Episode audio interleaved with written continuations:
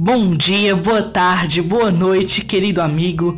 Estamos começando agora o nosso primeiro episódio do podcast da Igreja Unida de Cristo, aonde durante os nossos próximos 13 episódios nós estaremos abordando junto com vocês alguns dos temas que são essenciais para a nossa visão de igreja, para o nosso modo de ser comunidade, as nossas fés, a, a nossa fé, a nossa prática, as nossas crenças, tudo aquilo que, que fundamenta, que baseia a existência da Igreja Unida de Cristo. Então estaremos vivendo uma temporada de podcasts que nós estamos chamando de conexão. Nessa temporada nós vamos estar abordando algumas temáticas, algum, algumas lições preciosíssimas para a sua vida espiritual, para o seu a sua caminhada com Deus, para a sua jornada espiritual com a Igreja Unida de Cristo. E se você me permite, eu vou estar lendo Salmo 119, versículos 97 a 104, que diz assim: Como amo tua lei, ela é minha meditação o dia todo. Teu mandamento me faz mais sábio do que meus inimigos, pois está comigo. Tenho mais entendimento do que todos os meus mestres, porque teus testemunhos são minha meditação. Sou mais instruído do que os anciãos, pois tenho guardado teus preceitos. Desvio os pés de todo caminho mau, a fim de obedecer a tua palavra. Não me afasto das tuas ordenanças, pois és tu que me instruis. Como tuas palavras são mais doces, são doces ao meu paladar, mais doces do que mel em minha boca. Por, por meio dos teus preceitos alcanço entendimento, pois rejeito toda vereda de falsidade. Queridos, quantas vezes na nossa vida nós nos perguntamos como tudo começou?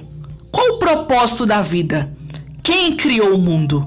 Onde podemos encontrar as respostas para as perguntas mais profundas da nossa existência. O significado e o propósito da vida não é uma coisa facilmente encontrada.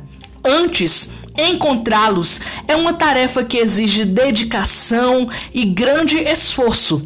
Dedicação essa que é como montar um grande quebra-cabeça.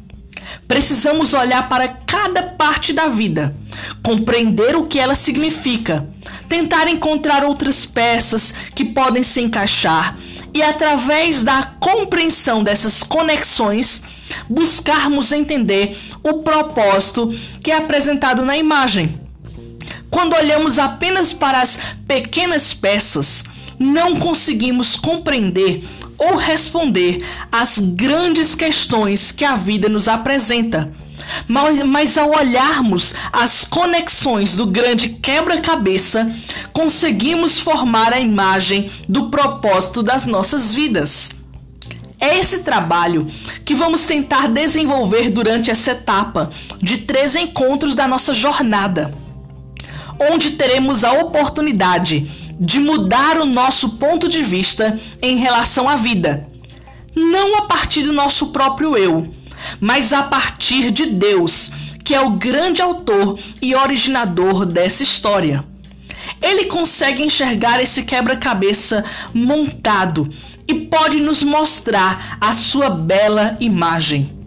E Deus faz isso em um livro que chamamos de Bíblia Nela encontramos o desenho do quebra-cabeça montado e através de sua metanarrativa, ou seja, da grande narrativa da Bíblia, nós podemos compreender como chegamos aqui, qual o nosso lugar no mundo e para onde estamos indo, pois ela nos mostra uma grande história. As pessoas, queridos, geralmente não notam mas a forma como elas agem no dia a dia tem ligação com a resposta que elas dão às perguntas mais básicas da vida. Como tudo começou?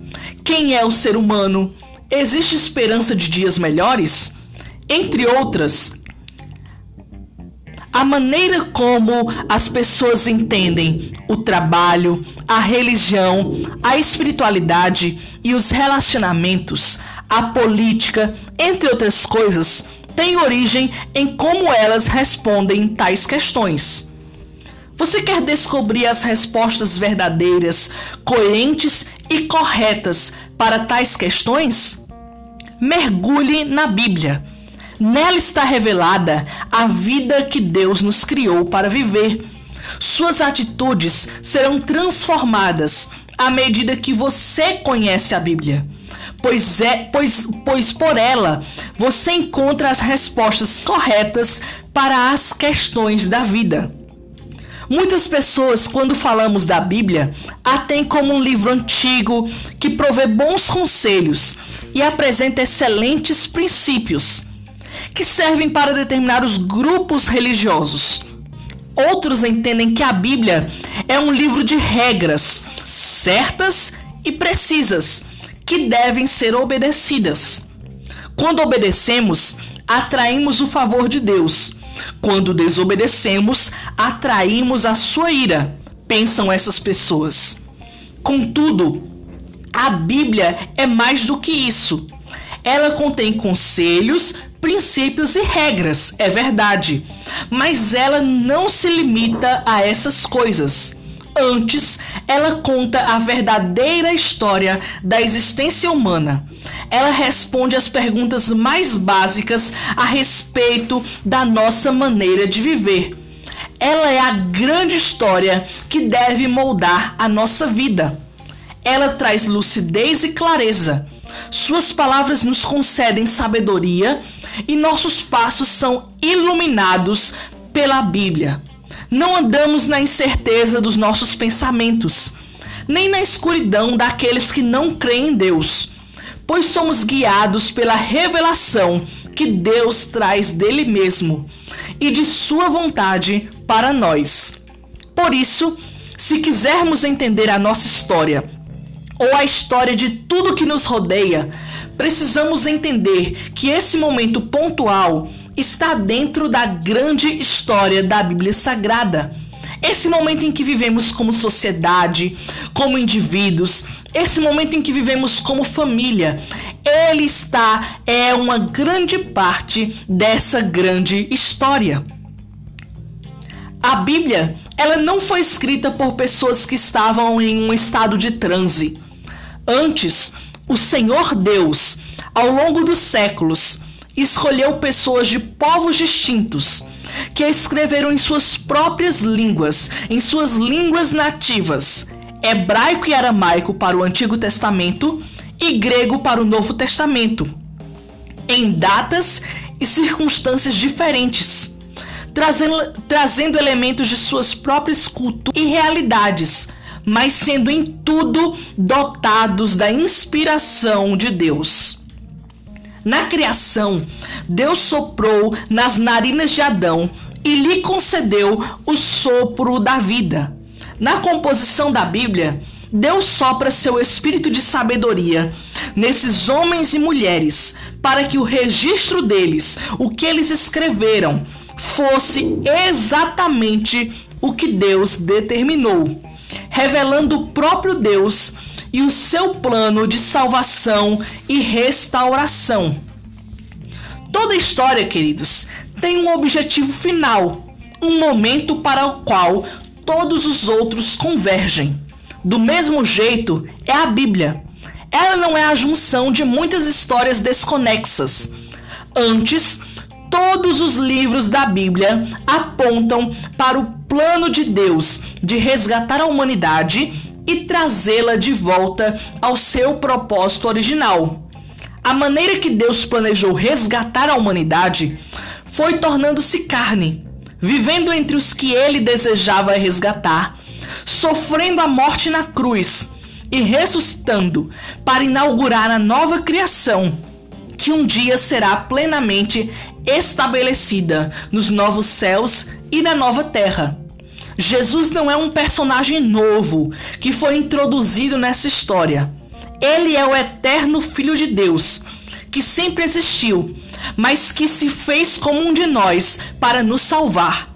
Toda a Bíblia aponta para ele, e nenhuma parte da Bíblia pode ser lida ou compreendida sem ele.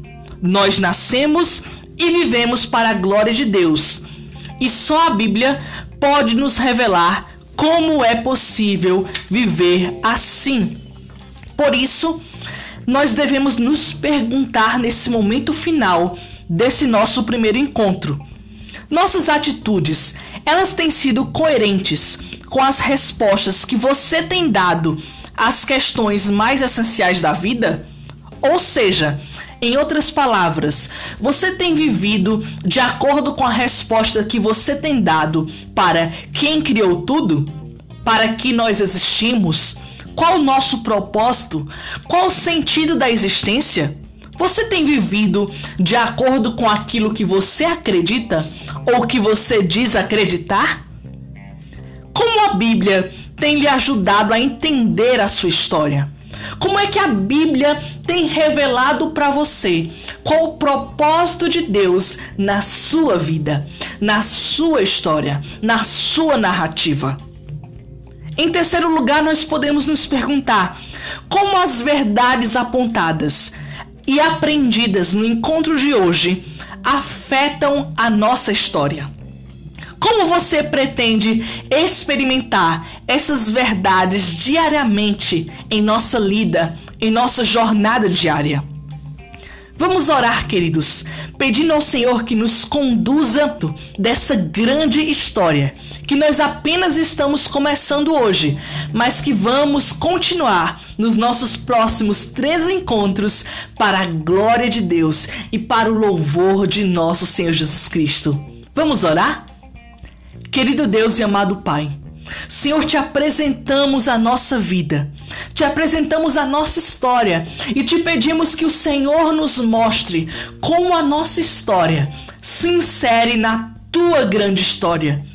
Em outras palavras, Pai, nós te pedimos que, como o Senhor se revelou nas Sagradas Escrituras, o Senhor também se revele a cada um de nós, nos mostrando qual o propósito da nossa vida, nos mostrando qual o sentido na nossa história, nos mostrando para que nós existimos e como nós podemos nos encaixar nesse grande quebra-cabeça que o Senhor está montando para nós. Pai querido, Pai amado, te pedimos a tua força e a tua proteção por nosso Senhor Jesus Cristo, que vive e reina contigo e com o Espírito Santo, agora e para todo sempre, e todos dizem amém e amém. Graças a Deus. Que Deus te abençoe, que você tenha uma excelente semana e até o nosso próximo encontro para a glória de Deus, o Pai. Amém.